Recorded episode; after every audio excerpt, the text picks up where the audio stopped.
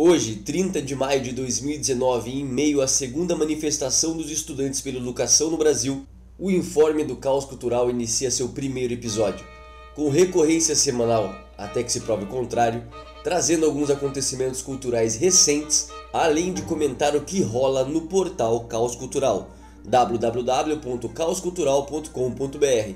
Eu sou Luiz Pierotti, seu host de hoje, e vamos começar com notícias de cultura.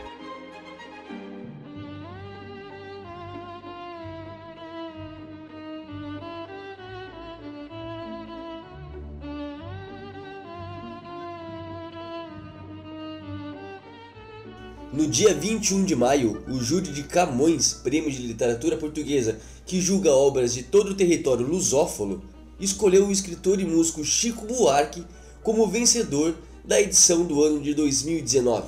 Em nota, o júri do troféu disse ter escolhido o brasileiro não apenas pela qualidade de sua obra, mas pela sua contribuição para a formação cultural de diferentes gerações em todos os países onde se fala a língua portuguesa.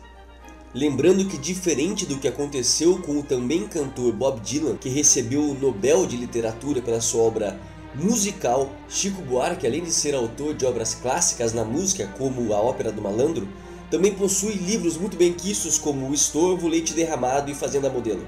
O Prêmio Camões foi criado em 1988 e o último autor brasileiro a ser condecorado foi Raduan Nassar, autor de Lavoura Arcaica.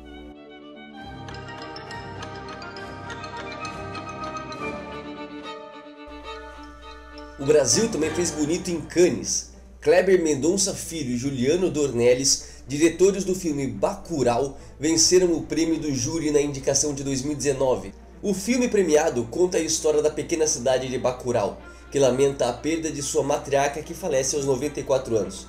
Após o acontecimento, os habitantes locais percebem que a comunidade simplesmente desapareceu dos mapas.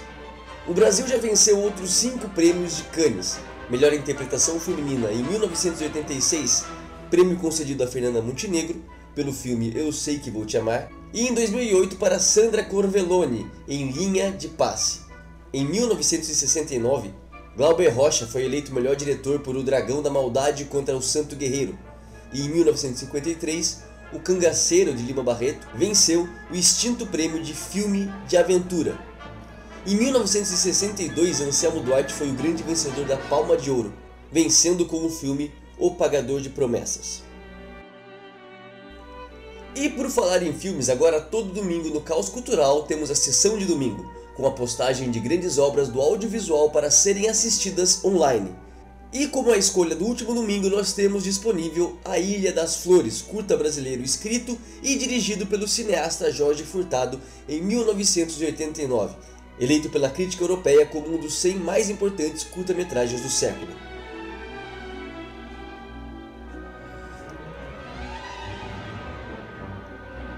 Também na última semana no Caos Cultural, tivemos a oportunidade de fazer uma entrevista exclusiva com o artista taiwanês Han Su Tung, criador de esculturas lígneas, híbridas entre o orgânico e o tecnológico. Ele explica suas motivações, seu contato com a arte a escolha dos materiais e a visão do artista no mundo de hoje.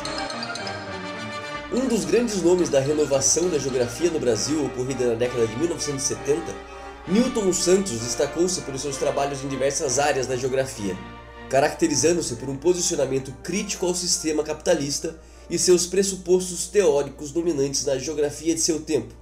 No Caos Cultural você encontra mais de 10 livros do autor disponíveis online.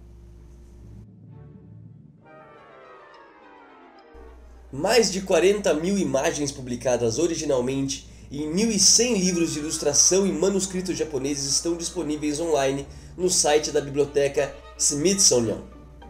O acervo se dá pela iniciativa do Instituto Americano, criado em 1846 e que reúne diversos museus e centros de pesquisa administrados pelo governo dos Estados Unidos. O link para o acervo do Instituto Americano você encontra no Caos Cultural. Artigos, filmes, arte, cultura, textos, podcast, tudo isso em www.caoscultural.com.br. Eu sou Luiz Pierotti, o host e também colaborador do site. Lembrando que além de conhecer o nosso trabalho, eu convido vocês também a enviarem suas críticas, indicações e pedidos para nosso e-mail, ocauscultural.gmail.com.